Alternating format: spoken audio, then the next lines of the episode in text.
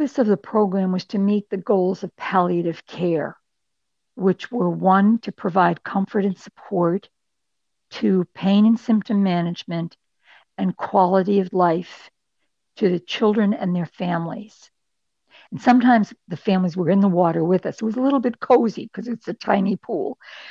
But that we didn't fix anything because we knew by diagnosis that the trajectory of the child's life was toward decline and ultimately toward early death.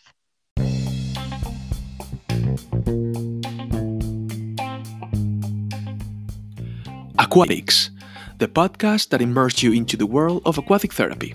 Here's your host, Eugenia Hernandez.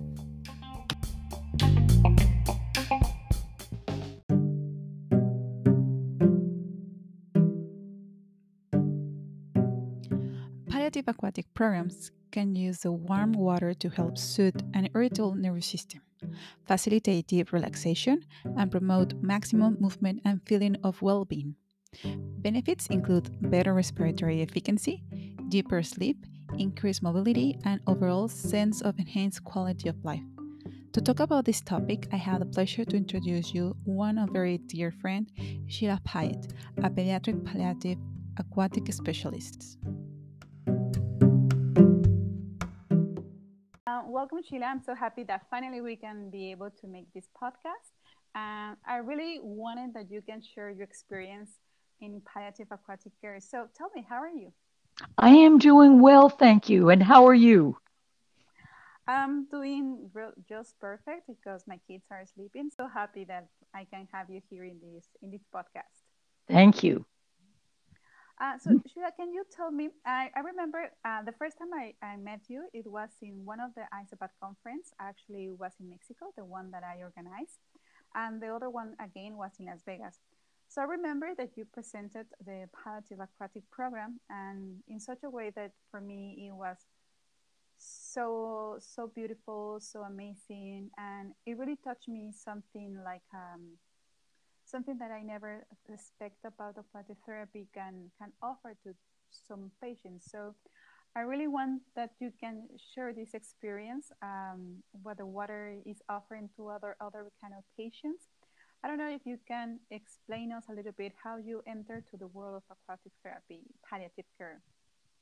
Sure. And it was kind of on a continuum because prior to my work with medically fragile children who are described as palliative care patients, I had, we used to go to um, a warm pool at Berkeley High School in Berkeley, California. And after the kids got through using the warm pool, it was open to the public. And so the elders would come and for 50 cents or whatever they would get in, and they would just float around in the warm water and swap recipes and share stories and so forth. And then in one corner, I noticed a young woman who I found out was a physical therapist, and she was conducting the um, pediatric pediatric um, program for usually children with cerebral palsy. She ran it through the Cerebral Palsy Association. And a lot of the kids, the young students from UC Berkeley, University of California, Berkeley, would act as volunteers. And they were practically within walking distance of the pool.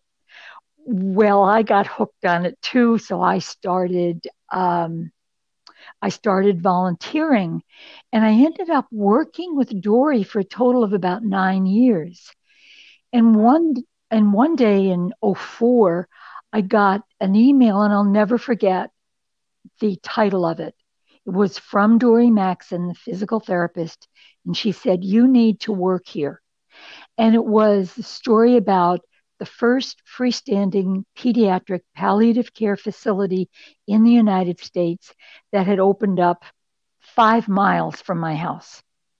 And long story short, I started as a nurse. And after I would work my shift, I would bring one or another child in the water with a volunteer, never ever working alone because it was not safe. These are children who are medically fragile and or approaching end of life ultimately.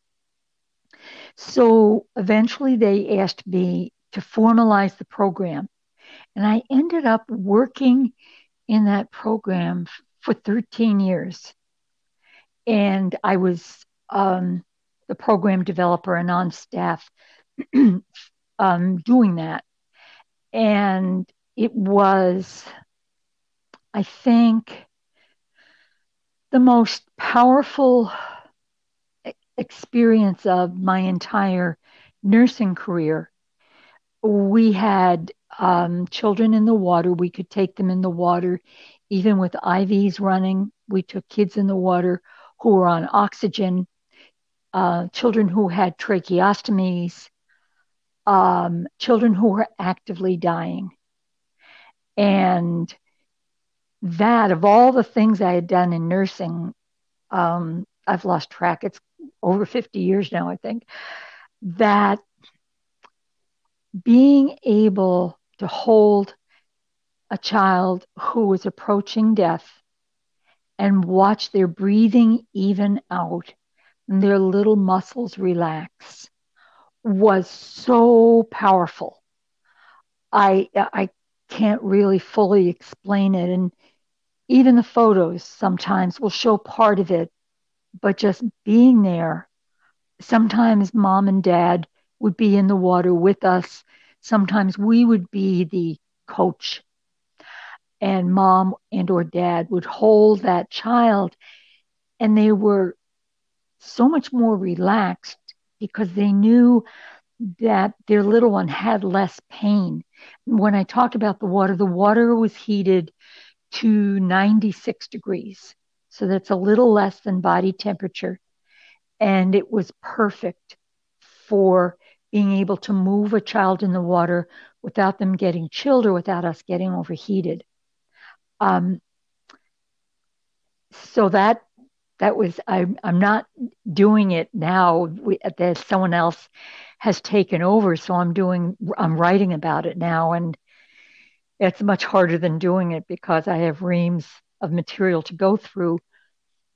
But even today, as I was going through my papers, I could see the children's faces and remember how they responded and how powerful it was one of the things we knew that a, a, a, hint that the program was effective was that the night nurses told us that often the children who had had a session before going to bed slept through the whole night and did not require pain medication.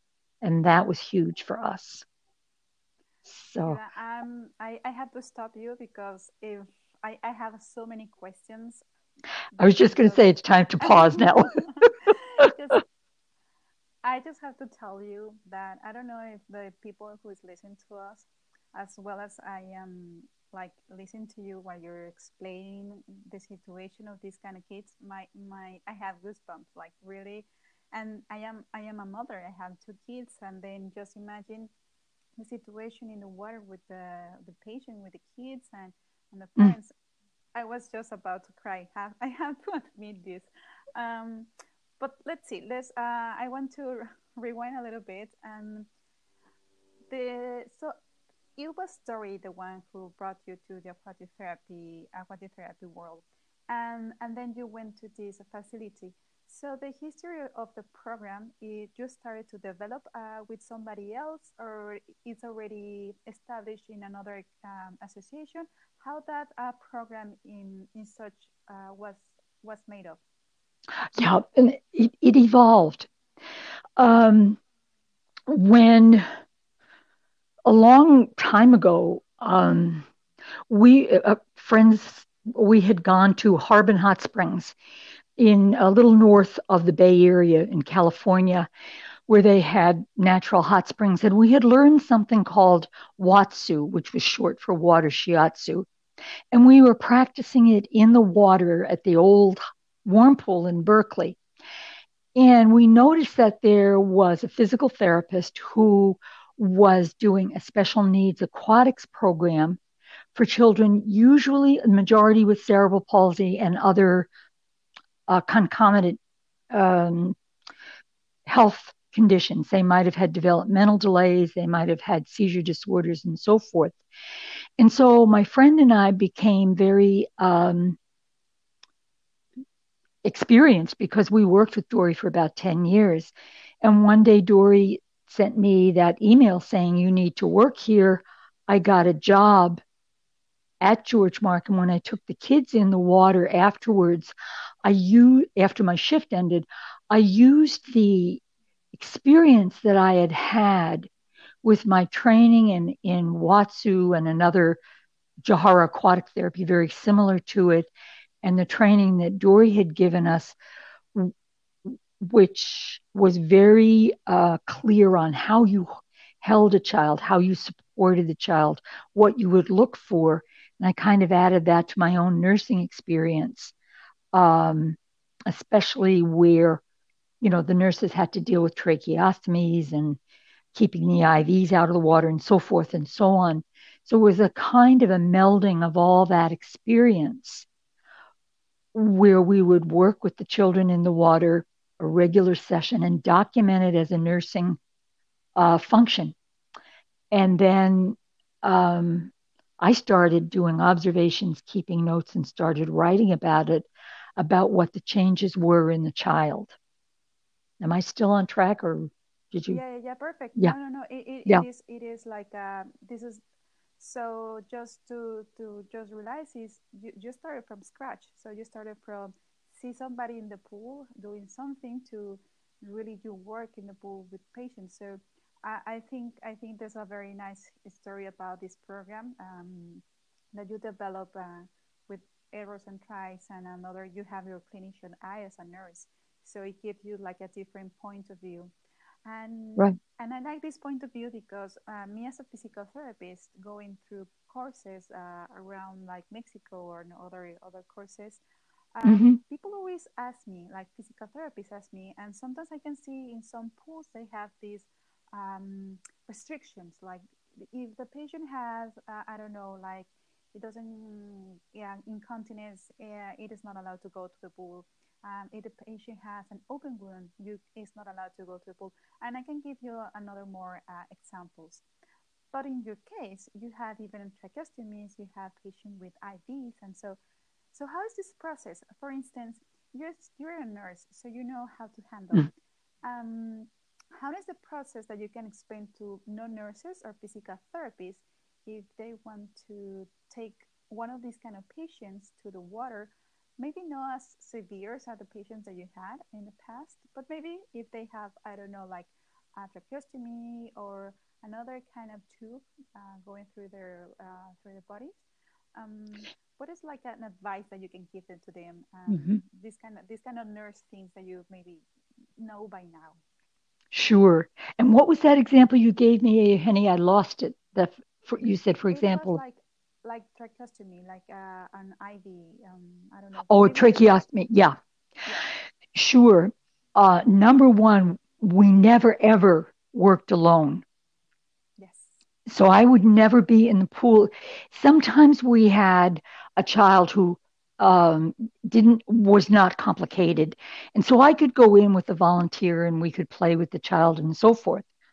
Mhm. Other times when we had a child on oxygen and or um, an IV running, um, the nurse the nurses at the nurses station were very good about oh golly they would wrap and wrap the arm where the iv and then we would cover it with plastic and then when we got out of the water bring them back to the nurses station they would make sure that they changed the uh, iv so in a situation where you have what i describe as a medically fragile child or perhaps for a PT, call it a medically complex. So let's say they have an IV running, um, or oxygen, which is a little less complex. Yes. You really do need two skilled people in the water. So um, I'm trying to remember, for example, with oxygen. Yeah, what we would do is uh, we would have an oxygen tank, and then you would just add a little bit of extra tubing. And there were times that the tubing would be floating in the water, but it was sealed. So there was no worry about the water getting into the tubing Be- because I would, the water, the tubing might be on the, floating on the water. And of course, the end was hooked up to the oxygen tank. But I would have that child's head on my shoulder so that we would keep obviously the child's head and neck above the water where there was no danger of contamination and that kind of thing. And we could do all sorts of things if they wanted to play or if they wanted to kick a ball with their feet and all that kind of thing. Um, the challenge was was that little pool that they had never dreamed of that we would do the things we would do in that pool so it was only three feet deep so a lot of times you had to work in either sitting on the bench inside the pool thank god it was there or very often i did most of the sessions in a if you will can you visualize a, a kneeling warrior pose or it was like I was genuflecting. but I didn't okay. stand up. I, I had to genuflect for 30 minutes because I would have, I would balance with one, one knee. Let me see, I'm doing this in my, yes. in my office like, here. Yeah. yeah. But I would have, let's see, the child's weight on my, say my left, her head on my left shoulder and that knee would be bent and then I would be kneeling on my right knee. And with that, I could sway them back and forth, move their hips. We could rotate the arms. We could, we could reach depending on the, you know, if it was a little one, I could bring my arm all the way down, loop it under the child's knee and do a knee to chest so that they would get the little bit of moving and stretching again, depending on diagnosis and their um, flexibility and their uh, ability to breathe well, their oxygen and their respiratory status is what I'm trying to say. Yeah. so, who decide which patient goes to the water and which patient do not go to the water in the facility that you work? Ah, good question. Yes. Usually, and I, I believe I'm not there now, but yes, you used to work. Yeah, and I, they probably do the same thing. Every Wednesday morning, they had what they called an interdisciplinary team meeting. And remember that this was a very small facility. So we had, um, I think, a maximum of eight children. So we would, they would go through the, a, the needs, a needs assessment for every child in the house at the time those who were anticipated to leave either go back home and those who were they anticipated coming in i.e they would be admitted and so we would get pretty much an up to the hour report on that child's status from the patient care nurse from the social worker uh, from the play therapist and so we had a pretty good picture of what the child's needs were. And then sometimes before that, I if I hadn't been there for a while, I could always go and, and I could do rounds at any time. Somebody would we'd go from child uh, room to room and child to child and get an update. So it was actually because it was so small, it was a very forthright process.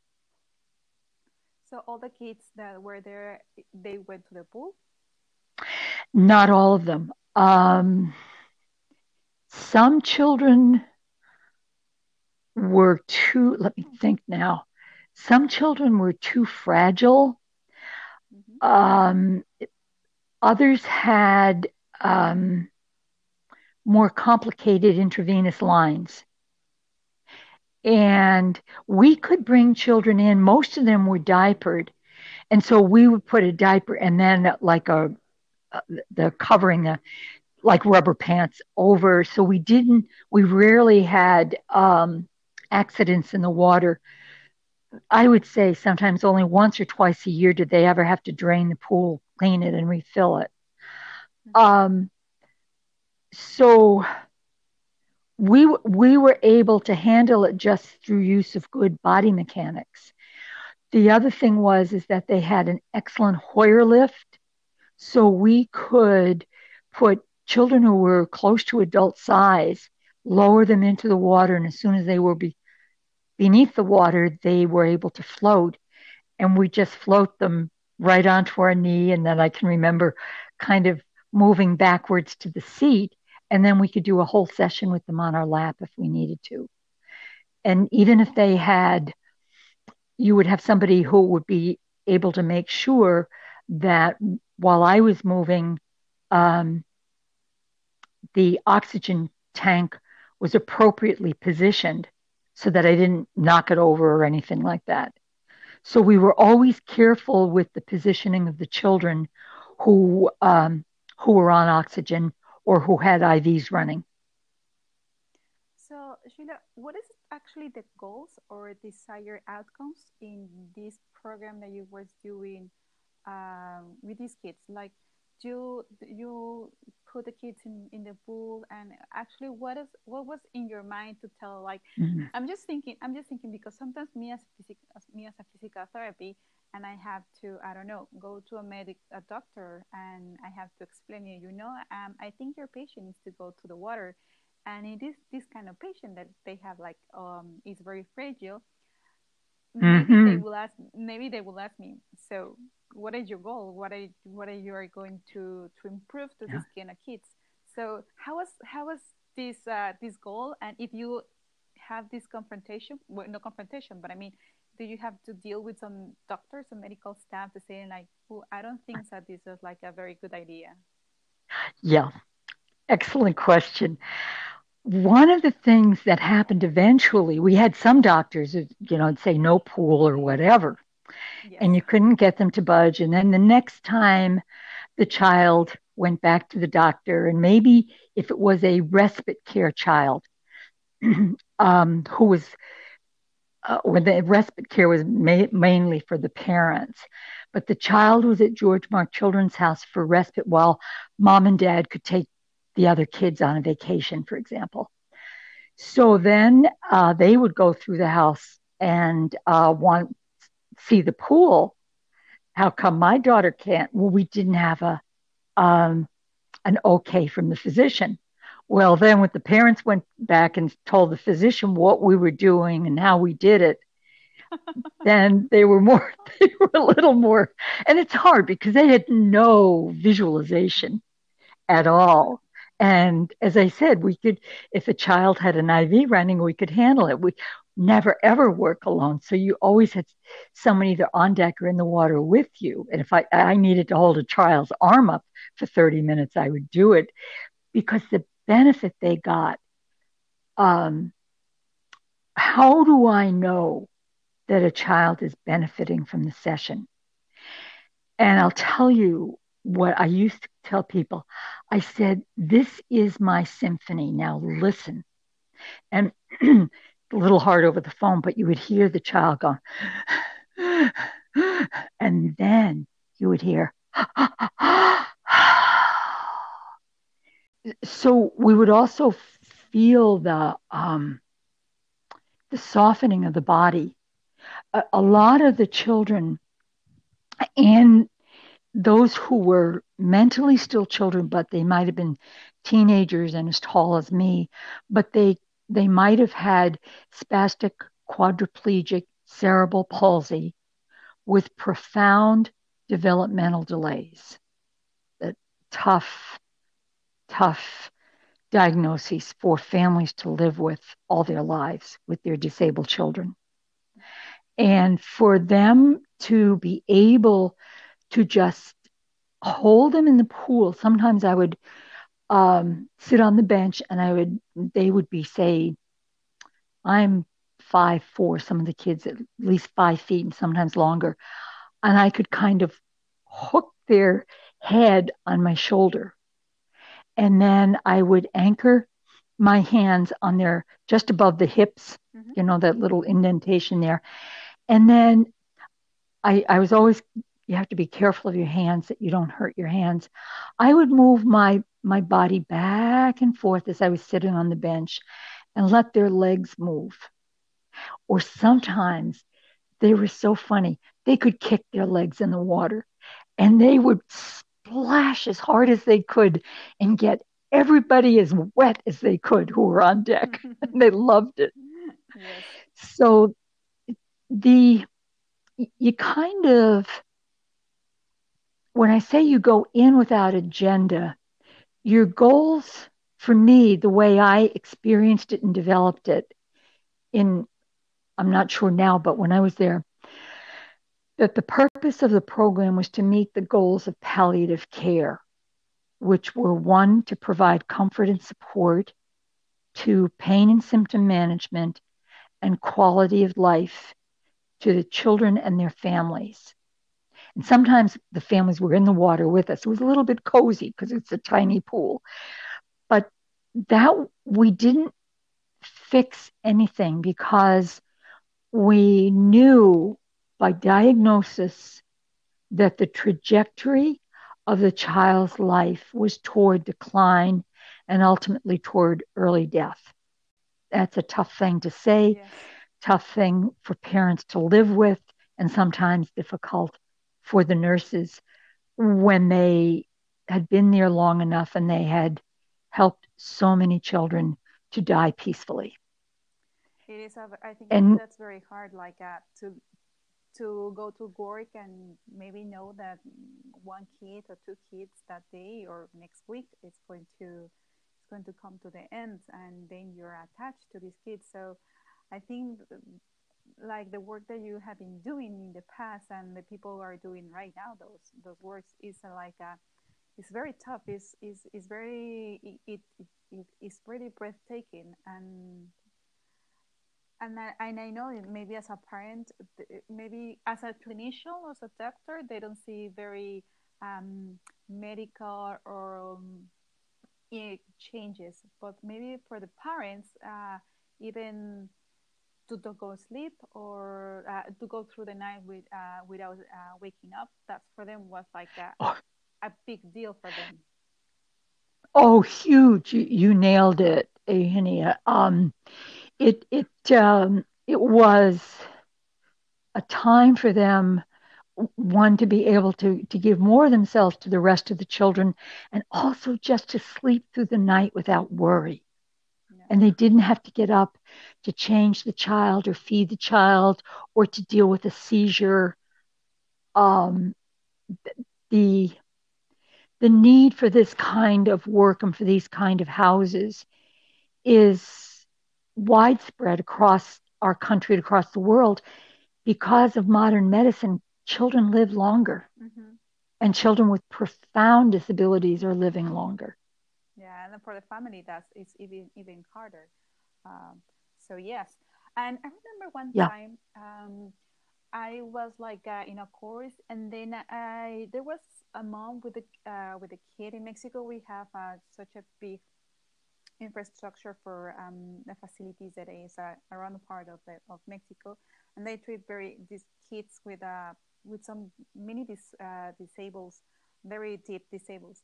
And one of the uh, the mothers I ask and tell, do you think that aquatic therapy is working for your kid? Because I know that this kind of condition that the kid had um, is not going to to get better and the only thing he's going to get is he's, he's going to get bigger and he's going to have more problems in the in bland life. And she told me that maybe the doctors don't see so much a difference but at home she can see the difference. Uh, mm-hmm. as, as, you mentioned before like uh, pain it, it, was a little less.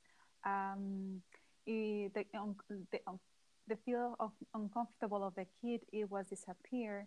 Uh, she knows even that the patient, the kid doesn't speak.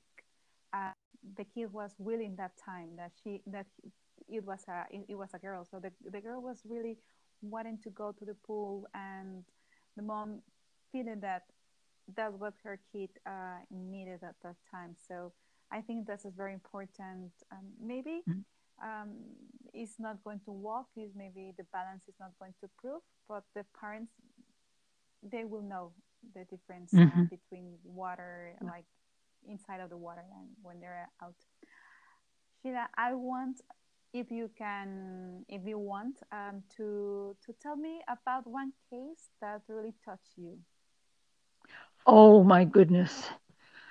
Uh, or, let me. Or, or can be or can be several and then one outcome. I don't know. Um, something that uh, maybe maybe one thing that just it was the last thing that you did in the facilities or I don't know or or your mm-hmm. first one. Something that you feel yeah. like I'm doing I'm doing this because of this kind of patients. I don't know. I, I can think of like two extremes. One okay one is a child who is long, lanky teenager, Christian. And probably if he could, he probably be as tall as me, except he had spastic cerebral palsy. And there, there is something about kids with CP, with cerebral palsy, where they're so happy not all the time, but my sister has cerebral palsy. And um, she is the most upbeat person. You would just, just delightful. And, and he was the same way. He was profoundly disabled and nonverbal. Mm-hmm. But you would get him in the water and he would start to you know when they, they say the child started crowing mm-hmm. they would go from this low to this ah and they I would know, i don't know what happened with kids when if they're having so much fun they have to scream like out of the yeah lungs. they just oh my gosh you could sometimes hear them down the hallway and some of them were able to kick their feet. I mean, it would take us a while to mop all the water off the deck and take towels and dry it down so we wouldn't skid and all that kind of thing. But if they wanted to splash the, the water out of the pool, that was they, that's exaggeration, but um, they loved it. They were able to move their bodies in in the water in ways that were impossible on land. And so they, we would hold them. And of course, as I said, we had this little pool. I don't know what they were thinking of, but uh, we would sit on the bench and I'd have, you know, that, that kind of that bone on your, the top of your shoulder. And I'd kind of hook their head on that, put my arms under theirs and they could splash, they could kick, they could breathe better. You would see the change in the rate, the depth, the quality of the breath. And they and sometimes we could play games with them depending on what their abilities were if they could grasp. But sometimes as i said even kicking a ball they would make a stab at it you know? So that was that was one end the active child or teen age wise again where very often the the age and the cognitive abilities of course didn't match up and then at the other end was when a family moved into one of the apartments at George Mark. They had two fully furnished one bedroom apartments with like a big family room that they could flip the couch out so the little kids could stay and they could sleep on air mattresses and stuff. So everybody could kind of tuck in together while during the time when little brother or sister was dying and mom and dad would be in the water with us. And they had a chance to hold that child in their arms. They could sit on the bench. It wasn't deep, it was 96 degrees. And they could tell that child how much they loved them. They could move them and sway them and hug them and kiss them. We'd keep a track on the IVs, which would be we'd have an IV stand on deck, and as I said, the tubing would be draped on the water, and we could, mm-hmm. you know, manage all that stuff. And those last moments, instead of there being home alone, with they had somebody there. If if and sometimes mom was there, the whole family could move in, and dad had to go to work. He couldn't take time off because they didn't know when the child was going to die. But he was able to go back to George Mark and be with his wife and family and sick child and with 24 7 nursing care. And they, if they wanted to go in the water, and of course, always monitored for safety and so forth, they could do that. So it was really, really a blessing. And it, it's always heartbreaking when a child is dying, but that passage of the child in that kind of a setting was so much more gentle and, and humane and compassionate than it would be if mom is home alone. And the, the visiting nurse comes in a couple of times a week for an hour. You know, and you may have family members or friends who will pitch in and help. But this was assured. These were people who worked there because they wanted to. You know, and and it's um I realize when I'm talking how much I miss it, mm-hmm. you know. Um, and yes, um, I'm just want to ask you something, uh, Sheila. There is another program like the one that you was working in this hospital, in this facility, a part, a part of them, like in United States or I don't know in another part of the world, that you know. Do you know there is like another place where they? Oh yeah, Yes, worldwide. As a matter of fact, the United States was slow to, to pick up this program. There are now I'm I don't know if there are probably more now. I know of two in Scotland, a couple in Ireland, several in England. We have George Mark Children's House in uh, here in San Leandro. Um, they're opening up in other cities and states throughout the United States. Why do I want to say Utah? Um, but they are. I wish I had thought to look up. Um, there are pediatric palliative care programs, usually attached to a hospital, okay. but the freestanding, its own building, the way George Mark is. There's one in Arizona, Ryan's house. And then there's another one in, uh, there is one, I think, in Utah. And I forget the name of it. And it's a little boy's name, his house.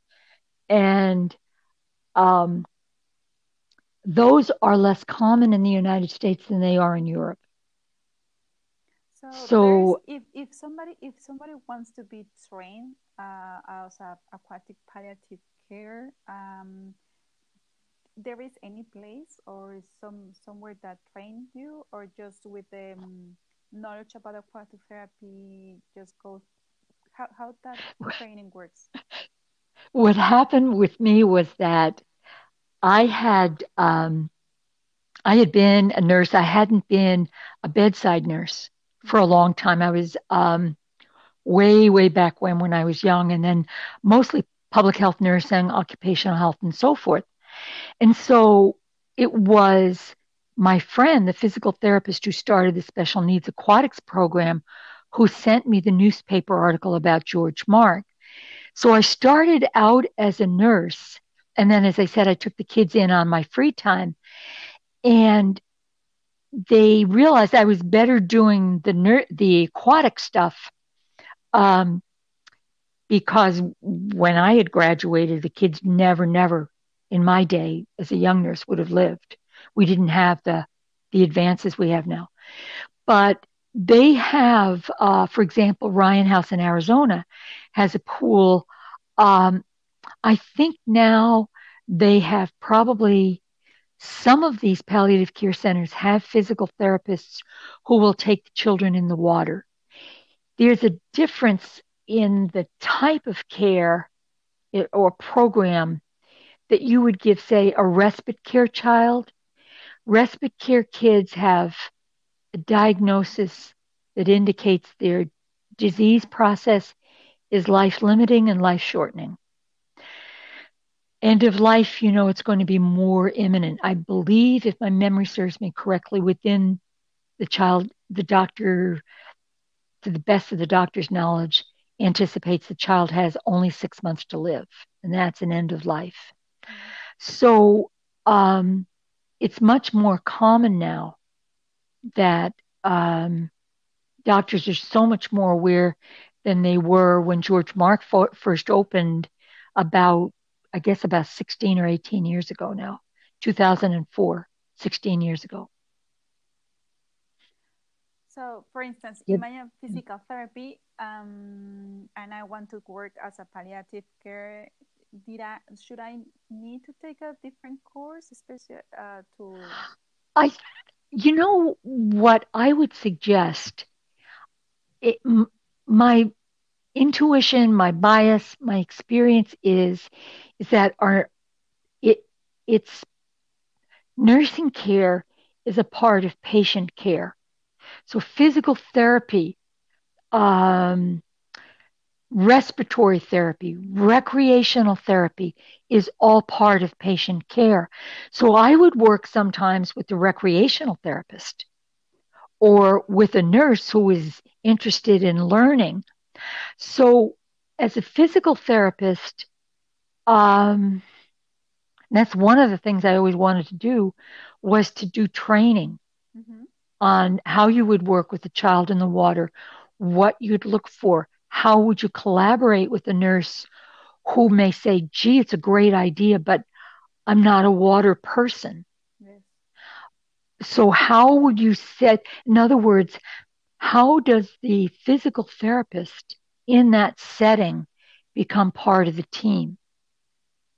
Hmm. And of course, that depends on what the philosophy of the house or the setting is you know, where it's George Mark or Ryan House in Arizona and that kind of thing. But it can be done. Yeah.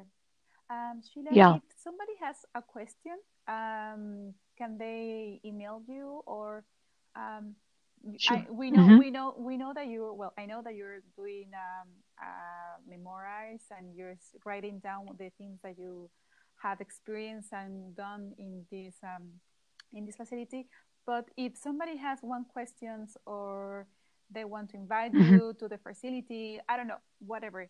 Uh, can you give us your email so people can be in contact with you? Yes, and it would be a real honor because anything I can do to uh, support both the person, their their work, their facility, and what we've been able to develop, I would be thrilled. So I'll spell out my name. So it's Sheila, S H E I L A, Pyatt, P like Peter, Y A T T, at AOL.com. Uh, as, as well, I'm going to put put your email in the um, in the part of the um, description of the this episode, so people can if they don't follow, uh, it's going to be right there. Uh, Sheila, I know that you are that you have a book about some photos. There are some like uh, poems. Um, I don't know where the, where the people can find it. Oh yes. Oh, hold. I have to turn the light on. All of a sudden, it got dark in here. Let me pull it out. And um, what thing that I did was a self published and wonderful. Now I can't find it. It's at Blurb, um, B L U R B dot, I think it's blurb.com. And the name of the poetry book is Beneath the Surface. I will I will put it as well in the description, the link. If you want to to buy her her book, I, I have one copy, and I have to tell you guys that the photos that um, Sheila was describing from all the kind of patient that she was working, you can have an idea, and as well you can support Sheila with um, to make her feel that she needs to write, to sit down and to write, write, write, because I think the knowledge that you have, it is very important to put it on paper so people can follow your steps. Sheila, I don't know. Before you go, oh, you. Uh, there is if there is something that you want to share to the audience, like with the audience that they're listening to you. I think, uh, uh, let's see, one of the things that that always struck me was that I've done a lot of different things in nursing, and uh, I and I was never really like a, a bedside nurse in a hospital, and I did um, community health and public health and home visits. And this this was in a way bedside nursing in, in a very unique environment. And of all the things I've done in nursing, being able to work with medically fragile children in warm water was the highlight of my career. And interesting, it came at the end of, oh, 50 years in nursing. Well, at least it came. And yeah, yeah, it was, it's kind of the, it was just kind of the crown on my career and being able to write about it and um, trying to stick with the book and plow through the details and yes. so forth is a challenge. Uh, but um, I, I loved it. It was my heart is in public health nursing and community nursing, and to be able to work in community, form community with mom and dad and child in the water, um, working with the nurses in community, recognizing everybody's gifts. Uh, it it was just such a such a joy and and a growth, you know, it, and it's at a growth at an emotional and a spiritual level as well as a cognitive.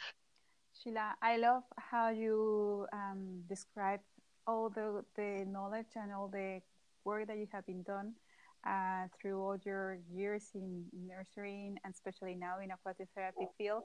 I really am very helpful. I'm very humbled to to be able to interview you um, as I already mentioned in the beginning of the podcast, I the first time I saw you and the second time I hear one of your lectures for me, it was breathtaking.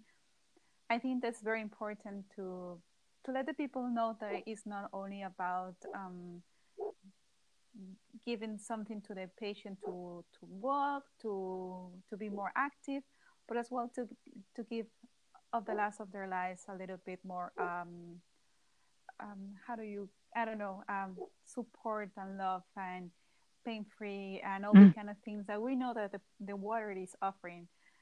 So once again, Frida, I thank you so much for to be able here with me, and I really encourage the people to approach you to buy your book and to make you to write the new book because I think it's going to be very interesting. Um, thank you so much, Sheila, for your time. Thank you. It was an honor, my dear.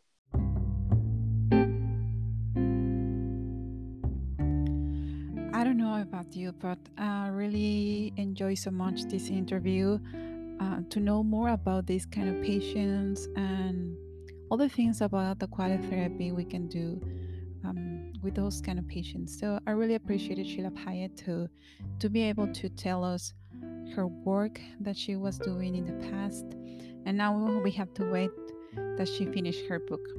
So far, as you remember, she mentioned a book that she has a book of poems. I will leave the in the description box um, the link so you can find it and buy one from her. I really, I really appreciated uh, all the work that she has been doing for aquatic therapy.